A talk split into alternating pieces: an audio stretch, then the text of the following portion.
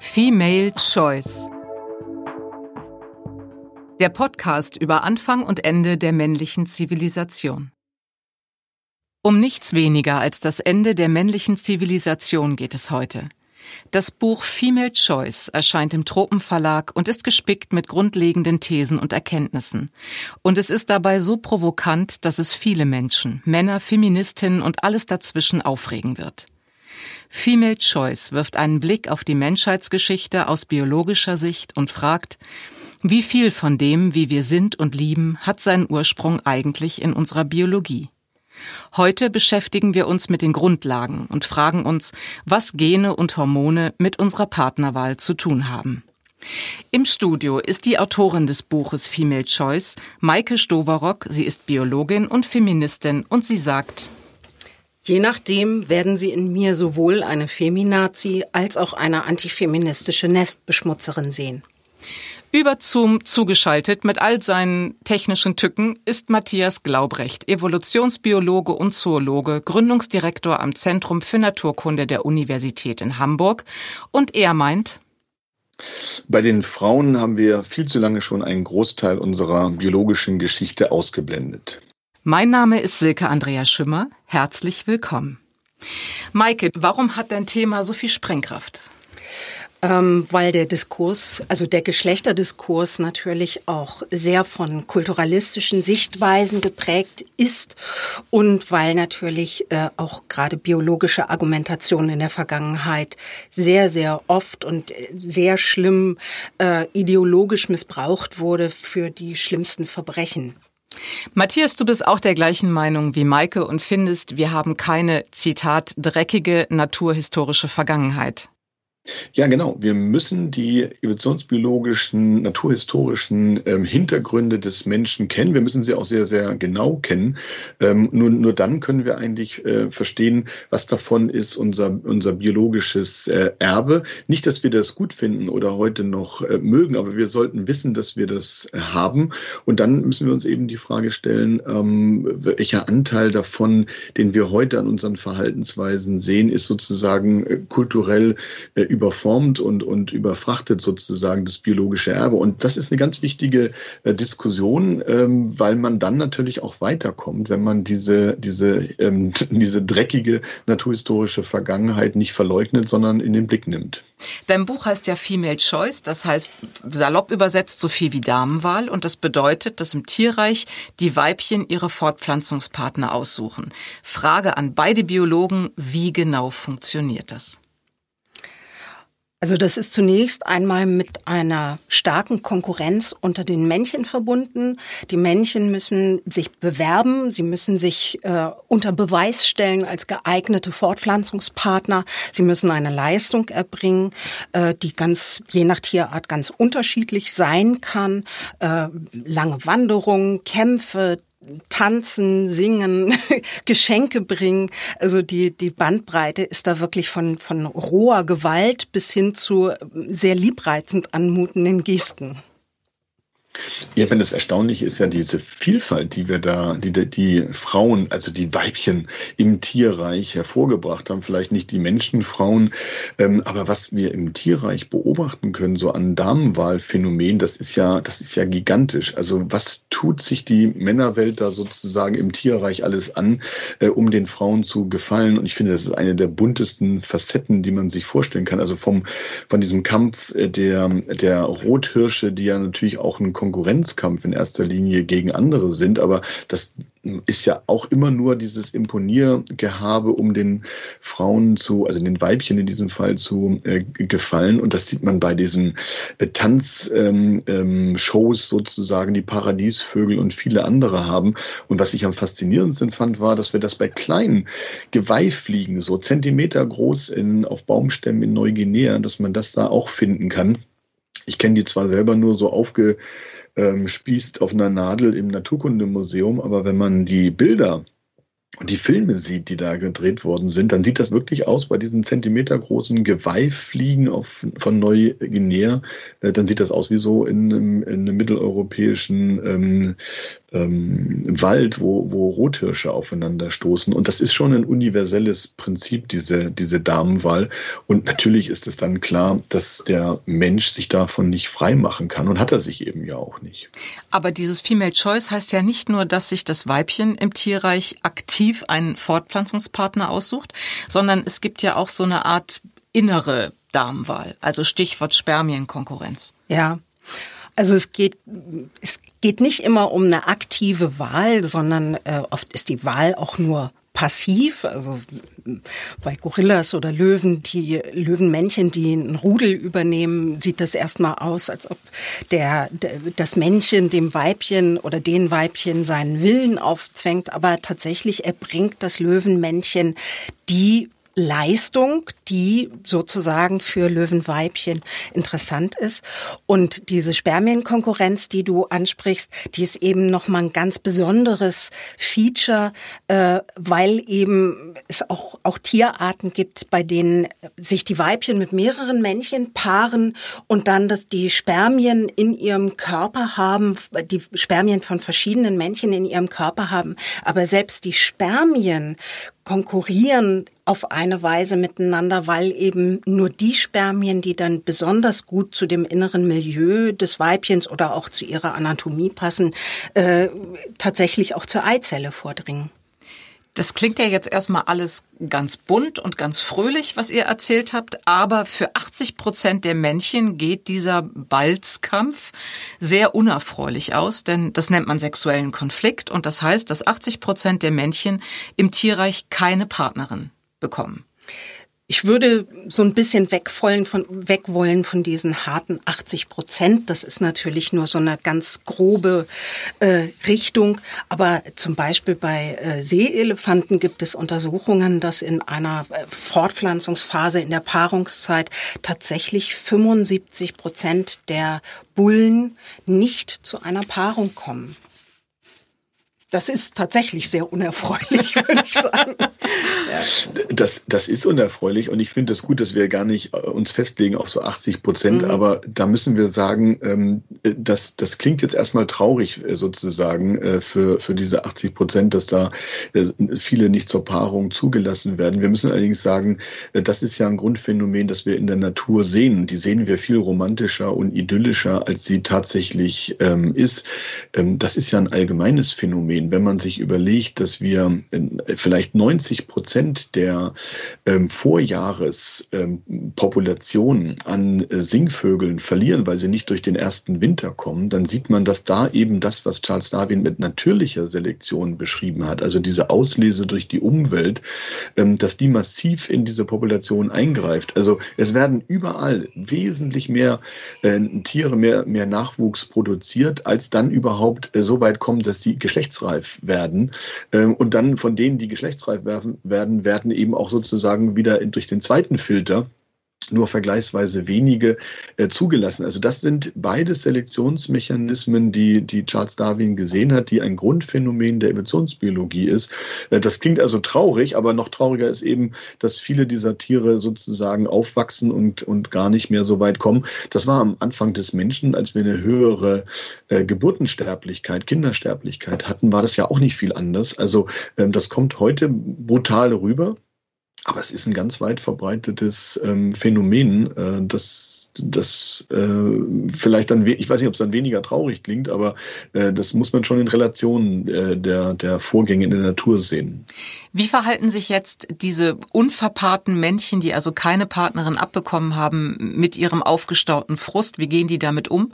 Und wie reagieren die Weibchen auf die überzähligen Bewerber? Matthias, möchtest du?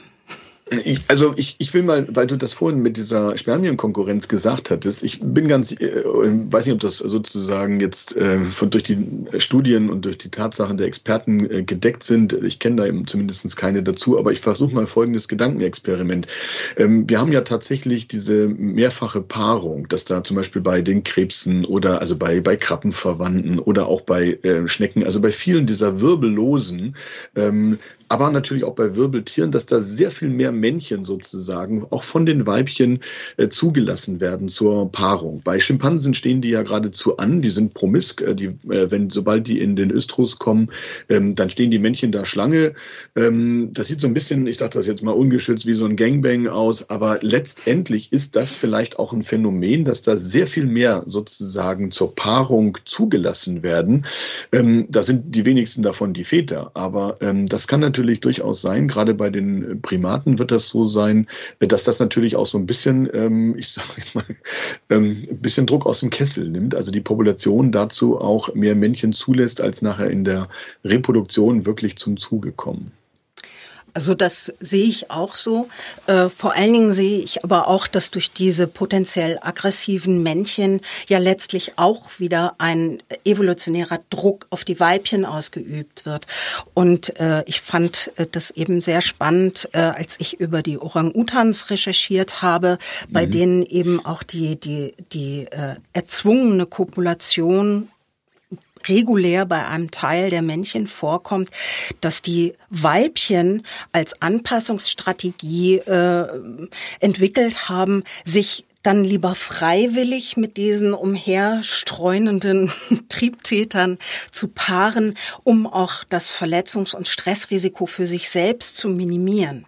Also ich, glaube, da spielen zwei Dinge eine, eine, eine, Rolle. Die, die Weibchen sind ja auch daran interessiert, sozusagen, also das ist jetzt kein bewusster Vorgang, aber die sind auch daran interessiert, äh, wenn da jetzt so ein, so ein Haremswächter äh, äh, sozusagen ist oder auch nur ein ähm, erfolgreiches Männchen sein Territorium äh, besetzt und dann die Weibchen, die da in dem Gebiet äh, ebenfalls die Streifzüge haben, sozusagen monopolisiert, dann sind ja auch gerade bei den, bei den Affenverwandten, bei den Primaten sehr viele äh, Beobachtungen, die vorliegen, äh, die darauf hindeuten, dass die Weibchen jede Gelegenheit nutzen, sozusagen hinter dem Rücken des Alpha-Männchens sich auch noch mit anderen zu verpaaren. Und das erhöht natürlich ihre Chance, ihre ähm, auf äh, Befruchtung. Das sind einfach verschiedene Männchen, das sind verschiedene Spermienqualitäten, auch verschiedene genetische Qualitäten. Und ich glaube, äh, die Weibchen haben da schon ein Interesse daran, sozusagen eben, wenn sie auch, wenn auch das Männchen immer versucht, das ist dieser äh, Fortpflanzungskonflikt,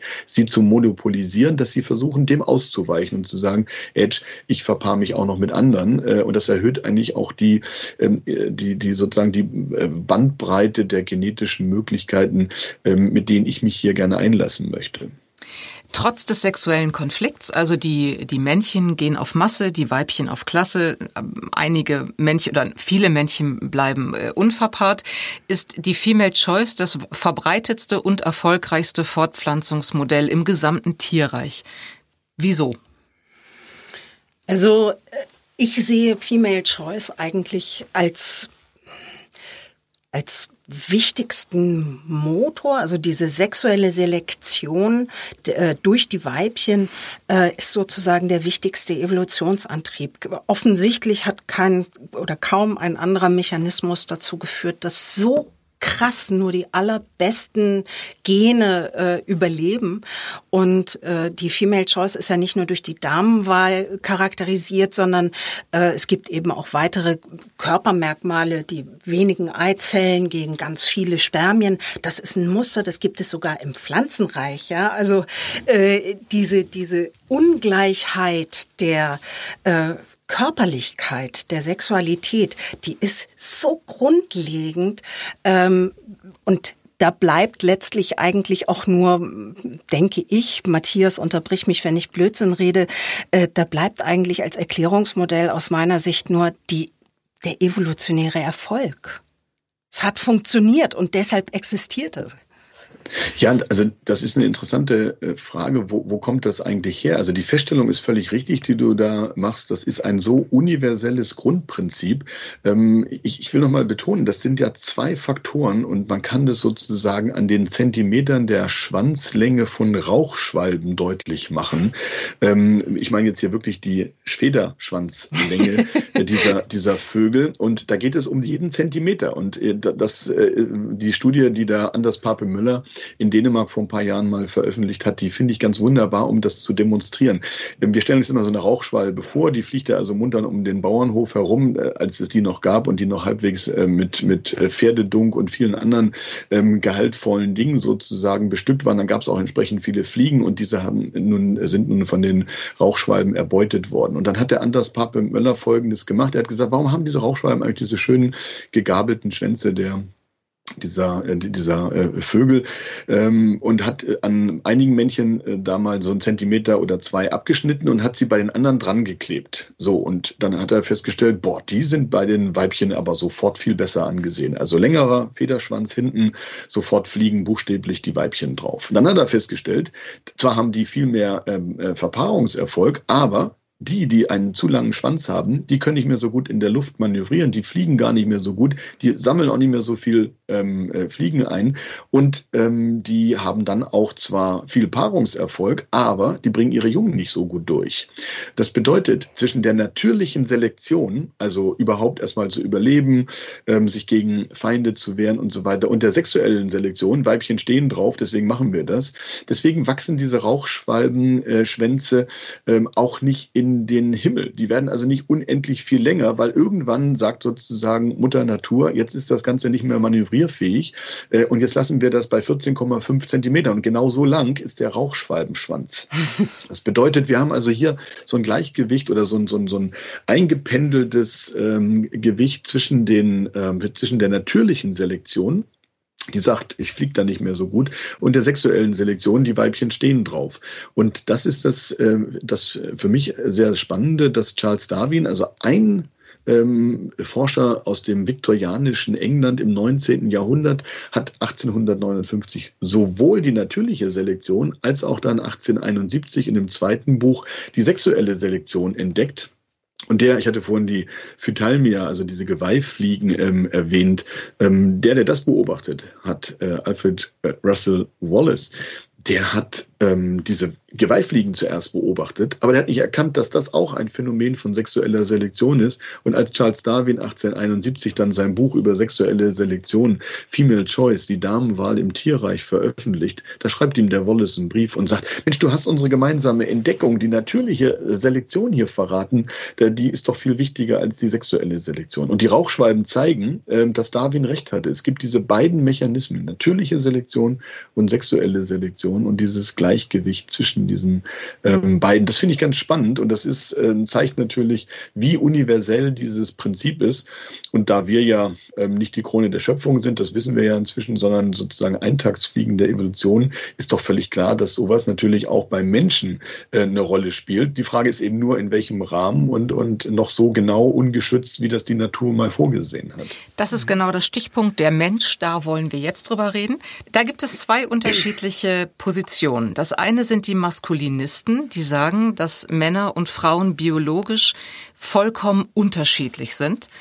Und es gibt den Standpunkt der feministischen Soziologie, die wiederum sagen, außer der reinen Anatomie gibt es keinerlei angeborene Unterschiede. Der Streit ist also Natur versus Kultur. Wer hat recht? Niemand und beide. Also ich finde es tatsächlich so, äh, den Menschen biologisch zu erklären, ohne die Kultur zu berücksichtigen und wie stark sie in natürliche Prozesse eingegriffen hat, das ist aus meiner Sicht weder wissenschaftlich noch zulässig. Das ist einfach ideologischer Mumpitz. Aber eben halte ich es genauso für ideologischen Mumpitz zu sagen, es ist alles gleich und nichts hat eine Auswirkung, was äh, physisch, was, was Physis angeht. Äh, auch herrscht, glaube ich, immer noch ein großes Missverständnis darüber, was bedeutet das eigentlich, wenn man sagt, Gene bestimmen etwas. Äh, die genetische Ausstattung eines Lebewesens führt ja dazu, dass sich eben auch die Anatomie oder eine ganz bestimmte Anatomie ausprägt. Was bedeutet es denn, dass ein Lebewesen Hoden oder Eierstöcke hat? Diese Hoden oder Eierstöcke, die äh, äh, ähm, stoßen einen ganz bestimmten Hormoncocktail aus oder an und diese Hormone beeinflussen unser Verhalten. Wenn ich also hingehe hingehe und sage, unser Verhalten wird auch von den Genen bestimmt, ist das zwar in der Kürze sehr missverständlich, aber in der, in der komplexen Abfolge von physischen Prozessen halte ich es nicht für ganz falsch. Ja. Nein, das ist ja auch in dem, in dem äh, Buch ganz wichtig, dass du eingangs sozusagen diese biologischen Grundlagen auch nochmal vor Augen führst, weil wenn ich jetzt nur in der sozusagen, ich polarisiere das ein bisschen, soziologischen Perspektive der letzten 100 Jahre, also ich gucke gerade mal bis zu meiner Großmutter oder vielleicht an den Beginn der Industrialisierung, wo man so gemeinhin meint, äh, da sind Kulturereignisse jetzt zu berücksichtigen. Wenn man nur das im Blick hat, dann ist das wie ein Pferd, das mit Scheuklappen durch das Dorf läuft. Das sieht eben rechts und links nicht, was passiert. Und man muss schon sehen, dass der Mensch, also Homo sapiens, wir sind 300.000 Jahre alt. Das ist ja nichts. Wir sind wirklich eine Eintagsfliege. Ähm, und der, der Mensch hat mit seinem Primatenerbe ja nicht nur Hoden und, und Penis und äh, Eierstöcke mitbekommen, sondern praktisch diesen gesamten biologischen Baukastensatz die den diese äh, Gruppe der Primaten und dann der Hominiden über viele Jahrmillionen so äh, erfolgreich hat werden lassen. Und wir wollen den doch nicht beiseite lassen und sagen, nee, jetzt also jetzt hole ich mir jetzt hier nur eine Kneifzange raus, ja. Und ähm, wir brauchen da auch dieses die ganzen andere Werkzeugkiste. Jeder, der mit einem Bandscheibenvorfall zum Arzt geht, ja, der möchte, dass der Arzt ihm hilft. Und da ist es dann vielleicht eine überraschende Erkenntnis festzustellen, dass äh, dieser Bandscheibenvorfall ein Ereignis ist, dass wir dem aufrechten Gang, dass wir, den wir vor vielleicht ähm, drei oder vier Millionen Jahren gelernt haben, verdanken. Da wäre es doch fatal anzunehmen, dass in unserer geistigen, in unserer physiologischen, anatomischen Ausstattung das nicht genauso ist und dass wir nicht genauso altes Erbe wie so eine komisch gekrümmte äh, Wirbelsäule mit uns herumtragen. Äh, das sind eben nicht nur die biologischen Merkmale, die wir sehen können, die wir anfassen können von den äußeren und inneren Geschlechtsmerkmalen, sondern das ist eben auch unser sozusagen unsere geistige Konstitution. Und ähm, die, diesen Baukastensatz, den haben wir, diesen Werkzeugkasten und dieses Erbe, das tragen wir mit uns und das müssen wir natürlich auch berücksichtigen. Und mit dem, was wir als kulturellen Überbau heute haben, äh, verrechnen. Und ich finde, das ist das Spannende. Ich würde weder das eine ausklammern noch das andere, sondern die spannende Frage ist, und über die kann man ewig dann äh, reden und auch forschen, welchen Anteil haben jetzt die Gene und welchen Anteil hat sozusagen unsere Erziehung und unsere Kultur? Wir haben in der Schule gelernt, dass es zwei Geschlechter gibt, Männer und Frauen, und dass man die an den Geschlechtsorganen unterscheiden kann. Aber so einfach ist es ja nicht. Heute weiß man, die Grenzen zwischen den Geschlechtern sind fließend. Es gibt auch mehr als zwei. Erklär uns das bitte, Maike, und sag dann, warum du trotzdem von Männern und Frauen sprichst und die Diversen außen vor lässt in deinem Buch. ähm, also ja, äh, der typischste Fall oder der häufigste Fall ist sicherlich ein sogenannter Cis-Mensch, also ein, ein Mann oder eine Frau, äh, bei denen die Geschlechtschromosomen, der Hormonhaushalt äh, und auch eben das ganze kulturelle ähm, Prägungsumfeld einem Geschlecht entspricht. Es kommt ein typischer Mann heraus, eine typische Frau heraus. Aber es gibt eben auch Geschlechter, bei denen die Chromosomen auf das eine Geschlecht hindeuten und der Hormonhaushalt auf das andere Geschlecht. Und dass dabei dann einfach auch sehr un untypische Menschen herauskommen, intersexuelle Menschen, äh, Menschen, die sich äh, dem einen Geschlecht zugehörig fühlen, obwohl sie körperlich dem anderen entsprechen. Äh, das lässt sich physisch nachweisen, äh, das lässt sich ähm, aufzeigen und da ist äh, entspricht es einfach auch meinem meiner Vorstellung von Wissenschaft. Äh, ja, die Welt möglichst präzise zu beschreiben, einfach eben auch zu sagen, okay, es gibt typisch Mann, typisch Frau, aber es gibt eben auch etwas dazwischen oder links und rechts davon, wie auch immer man es sagen Aber, aber du konzentrierst dich in deinem Buch auf Männer und Frauen. Mhm. Weil es um sexuelle Fortpflanzung geht. Weil es äh, eben, also weil eben die, die ganze Evolution der Fortpflanzungsstrategien, äh, Fortpflanzung ist angewiesen auf zwei komplementäre Geschlechter, die miteinander äh, fruchtbaren Nachwuchs zeugen können. Und das äh, spricht letztlich dann eben doch auch für Cis-Männer und Cis-Frauen. Und äh, das ist der Grund, weshalb ich eben diese ganze Bandbreite nicht behandle in meinem Buch. Mal davon abgesehen, dass wir natürlich auch im Grunde genommen nichts wissen über das Erleben von untypischen Geschlechtern oder von weniger verbreiteten Geschlechtern, äh, erst recht zur Zeit der Sesshaftwerdung. Ähm, also es ist hier einfach nur eine Einengung und soll überhaupt nicht behaupten, es gäbe nur das. Findet ihr es eigentlich persönlich eher entlastend, dass einiges an unserem Verhalten biologisch erklärt werden kann oder frustrierend? Matthias, was sagst du? Also ähm, ich als, als Biologe muss man natürlich sagen, da hat man äh, eigentlich Neugierverhalten erstmal, das natürlich auch an sich selber zu beobachten. Da ist man sich selber auch ein wunderbares Versuchsobjekt. Ähm, aber äh, das ist ähnlich wie in der, in der äh, Medizin. Wenn ich eine Krankheit habe, dann möchte ich eigentlich den organischen äh, Ursachen, was ist da passiert, was ist da fehlgelaufen, das muss ich wissen, nämlich für die Diagnose, äh, um dann auch die Behandlung darauf aufzusatteln. Und genauso würde ich das ähm, hier mit dem biologischen Erbe sehen. Ich finde das faszinierend. Ähm, ich, wir wissen, dass es da ist und es ist keine Belastung, das zu wissen, äh, sondern äh, da satteln wir sozusagen dann auch unsere, unsere ja, Verhaltensweisen auf und unsere Vorschläge, wie wir das anders machen können. Und ich glaube, dazu braucht man erstmal die Analyse. Also wir brauchen erstmal diese äh, Diagnostik und ich, mich belastet das überhaupt nicht. Ich finde die, ich die spannend. Ich glaube auch, dass es hilft, ähm, wenn man das weiß. Ähm, das befreit ja nicht davon, äh, dass man trotzdem in dieser Situation ist, aber man kann sie besser erklären. Und ich glaube, das ist immer äh, hilfreich, wenn man nicht so ganz Spielball nur sozusagen seiner Umgebung und seiner Gene ist, sondern wenn man auch so ein bisschen ähm, das Gefühl hat, man sei da in Driver's Seat, auch wenn es die Illusion ist, dass man das nur deswegen ist, weil man es besser versteht. Maike, du hast in deinem Buch erklärt, dass in den ganz frühen Zivilisationen das Prinzip der Female Choice noch vorgeherrscht hat und die Gesellschaft sich in einer Matrifokalität organisiert hat, was nicht gleichbedeutend ist mit Matriarchat. Erklär uns das kurz.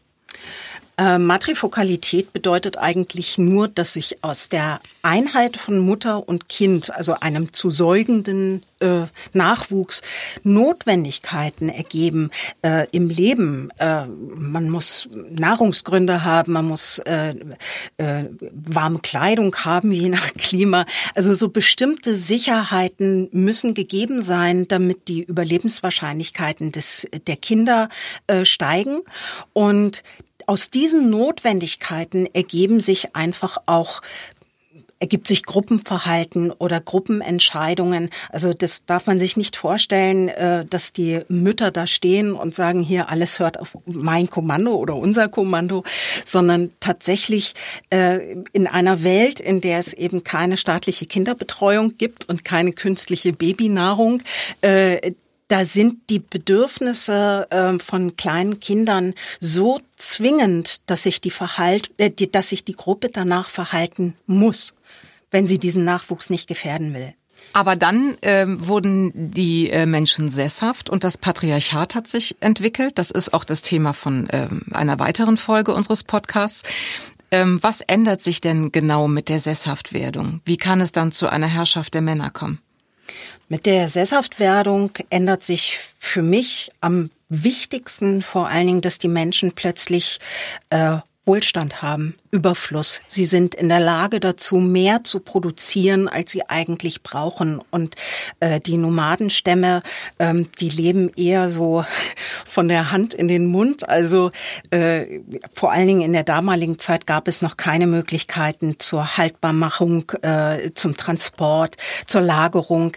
Äh, das heißt also, mehr Vorräte als für ein paar Wochen oder maximal ein paar Monate kann man eben da auch nicht mitnehmen. Und das bedeutet, dass äh, immer nur das da ist, was man zum Überleben braucht.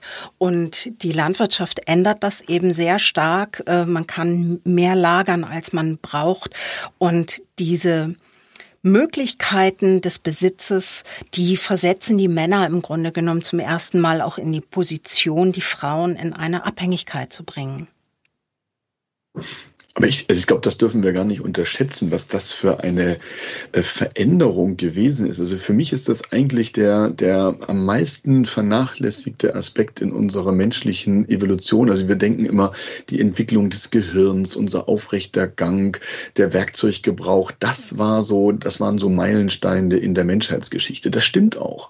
Aber man muss sich das mal vorstellen, wir haben vermutlich 99 Prozent unserer Zeit, unserer Menschheitsgeschichte, ähm, wir können das ausrechnen, ne? 300.000 Jahre Homo sapiens ähm, und dann 10.000 Jahre, die letzten 10.000 Jahre jetzt, die wir sesshaft geworden sind. Wir haben ja kolossal unser gesamtes Verhalten umgestellt, eben so wie du das gerade gesagt hast, Maike, ähm, von so einer egalitären, jagenden, umherziehenden Kleingruppe hin zu ein, einer Sesshaftigkeit, die ja ganz, ganz viele ähm, Dinge mit sich gebracht hat und uns ganz viel abverlangt hat. Und ich glaube, das ist schon völlig richtig, ähm, da zu sagen, also die, die, wir, wir sind, wir Männer, ich nehme jetzt mal ähm, hier die Hälfte der Menschheit äh, in Beschlag, also die, die, diese Männer, die sind dann so geworden, weil wir ihnen die Gelegenheit dazu gegeben haben, ähm, nicht nur untereinander äh, sozusagen äh, sich äh, da auszutoben und gegeneinander zu behaupten, sondern in dem Zusammenhang eben auch die, die Frauen noch viel stärker als vorher zu monopolisieren. Und das ist ganz wichtig, dass man erkennt, dass das in den letzten 10.000 äh, Jahren passiert ist, auch nicht von heute auf morgen, aber dass das etwas hervorgebracht hat, ähm, unter dem wir jetzt, muss man auch wirklich sagen, und hier meine ich jetzt wieder die gesamte Menschheit, also Frauen und Männer sozusagen ähm, leiden. Ähm, das könnte man sagen, jetzt sei mal nicht so wehleidig, du als Mann.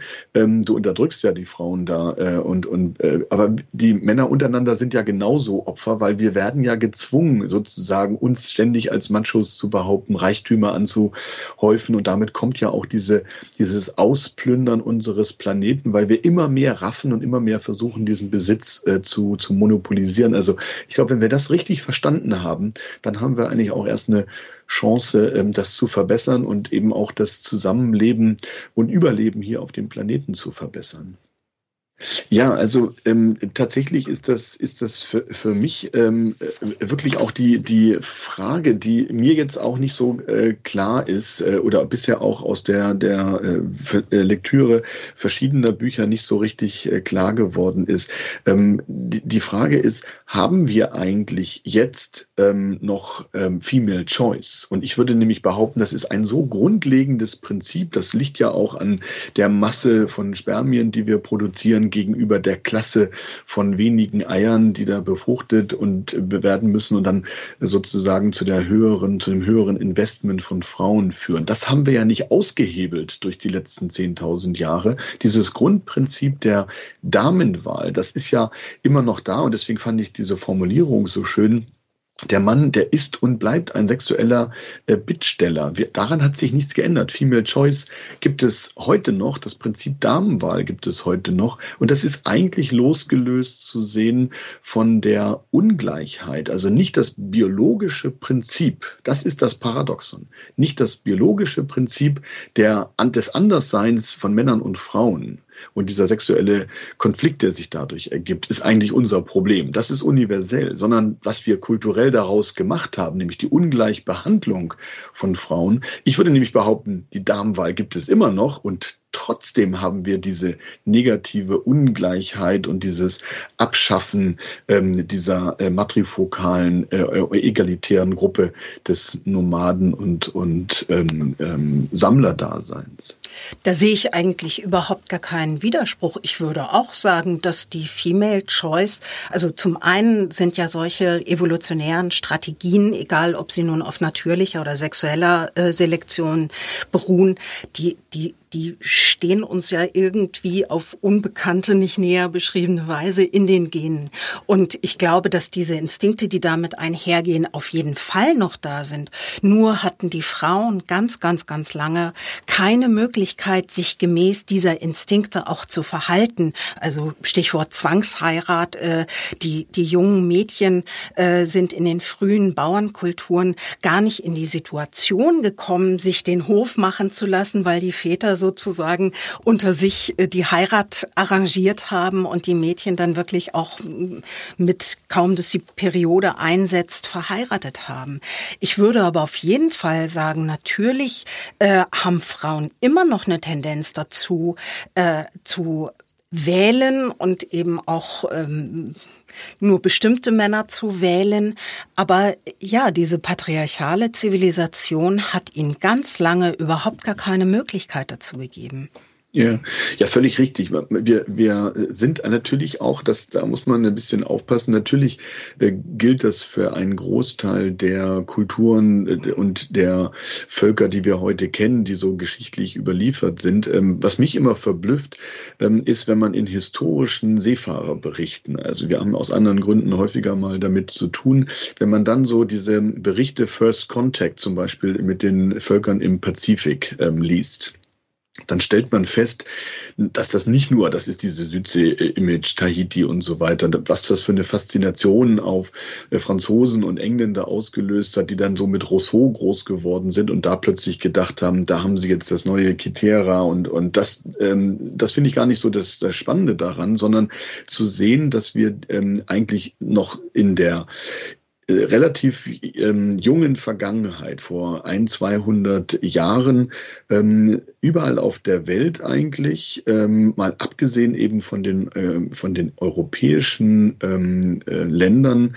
das, und, und Völkern, dass wir im Rest der Welt eigentlich noch bis vor kurzem eine sehr viel diversere und eben nicht so auf, den, auf, das, auf das Ausbeuten des Mannes fokussierte Gesellschaftsstruktur hatten. Das ist sehr viel äh, freier gewesen. Also in den Reiseberichten wird dann immer geschildert, dass die jungen unverheirateten Mädchen sich mit den Seefahrern gleich eingelassen äh, hatten. Die haben da keine Gewalt ausgeübt, sondern das galt damals als, ähm, als äh, Status erhöhend, wenn man sich mit als junge, äh, als junges Mädchen vor der ersten Heirat mit sehr vielen Männern eingelassen hat. Und die wurden sozusagen weitergereicht und haben das sehr ausführlich auch äh, praktiziert. Und das ist etwas, was unserer Wahrnehmung in Mitteleuropa natürlich extrem entgegensteht, weil wir schon seit vielen tausend Jahren diese sehr enge ähm, ähm, sozusagen äh, Struktur und, und Führung hatten. Also man muss da auch noch unterstellen, ähm, das ist, was wir jetzt hier so beschreiben, ist etwas, was eine sehr stark eurozentrische Fokussierung ist und das gilt nicht für die Diversität äh, der verschiedenen Ethnien und Völker äh, auf der Erde noch bis in, in jüngste Zeit. Inzwischen hat sich das natürlich alles sehr stark homogenisiert, was es nicht besser macht. Jetzt sind wir dabei, ähm, das wieder zu öffnen und zu sagen, nee, wir, wir wollen das eigentlich nicht. Wir wollen diese Zwangsjacken gegenseitig gar nicht. Und ähm, ich finde, das Beruhigende ist erstens ähm, die geringste Zahl, der, die geringste Zeit war das unser äh, Ansatz und es war auch nicht überall durchgehend für die gesamte Menschheit gültig. Ähm, das hilft uns jetzt hier in Deutschland nicht und für unsere Gesellschaftsstrukturen, aber es macht uns vielleicht ein bisschen relaxter zu sagen, das, was wir hier so leben, das muss auch nicht unbedingt für den Rest der Welt gelten, galt es auch nie. Ähm, es ist weder unser biologisches Erbe, noch ist es ein Modell, was den, was die Rest der Welt sozusagen lange Zeit übernommen hat. Die Abschlussfrage bei uns geht immer an den Gast, also Matthias. Lass uns zum Abschluss über Liebe sprechen. Wo bleibt die Liebe bei dem Ganzen und kann man Liebe vielleicht auch evolutionsbiologisch erklären? Also die Liebe kann man evolutionsbiologisch erklären. Das Gute ist, ähm, das ist jetzt so der Zeitpunkt, wo der Evolutionsbiologe nicht nachdenkt, sondern wo ganz andere ähm, Organe dafür verantwortlich sind. Und das kann man evolutionsbiologisch ähm, nicht wirklich erklären. Äh, da wird das, äh, das Buch zugeklappt äh, und dann ist man also Mensch wie alle anderen auch. Äh, und dann gibt man sich der auch tatsächlich ähm, vollumfänglich hin. Ich würde ganz gerne an der Stelle noch eine Sache sagen, äh, die mir persönlich ganz wichtig ist. Und Matthias hat sie jetzt auch schon zweimal angesprochen. Ich habe heftig innerlich mit dem Kopf genickt. Äh, ich finde es eben sehr, sehr, sehr wichtig, auch noch mal ganz klar zu machen, biologische Ansätze, die dienen nicht automatisch dazu, Menschen zu unterdrücken, sondern sie sollen Erklärungen schaffen. Wir stehen heute als Menschheit vor so unfassbar komplexen und, und wichtigen äh, Konflikten. Und äh, die Biologie kann uns Erklärungen bieten und diese Erklärungen brauchen wir, um die Ursachen dieser Konflikte und Probleme zu verstehen. Also es geht hier überhaupt nicht darum, irgendetwas einzuzementieren. Und das ist mir ganz, ganz, ganz wichtig als Biologin äh, zu sagen, wir müssen die Ursache von Problemen verstehen, um diese Probleme in Zukunft beheben zu können. Das war Female Choice, der Podcast über das Ende des Patriarchats. Heute haben wir über die Balz- und Paarungsrituale im Tierreich gesprochen, wo ein Großteil der Männchen keine Fortpflanzungspartnerin finden. Ob das bei den Menschen genauso sein wird, wenn das Prinzip der Female Choice das Patriarchat ablöst und was man dagegen tun kann, klären wir in den weiteren Folgen zusammen mit unseren Gästen. Wir freuen uns auf die Archäologin Ann-Christine Pfeiffer, die Theologin Antje Strupp, Autor und Aktivist Nils Pickert, Autorin und politische Beraterin Susanne Kaiser und Autor Friedemann Karich. Danke an Maike Stoverock und Matthias Glaubrecht. Ich sage auf Wiedersehen und Sie da draußen, kommen Sie gut durch die Paarungszeit.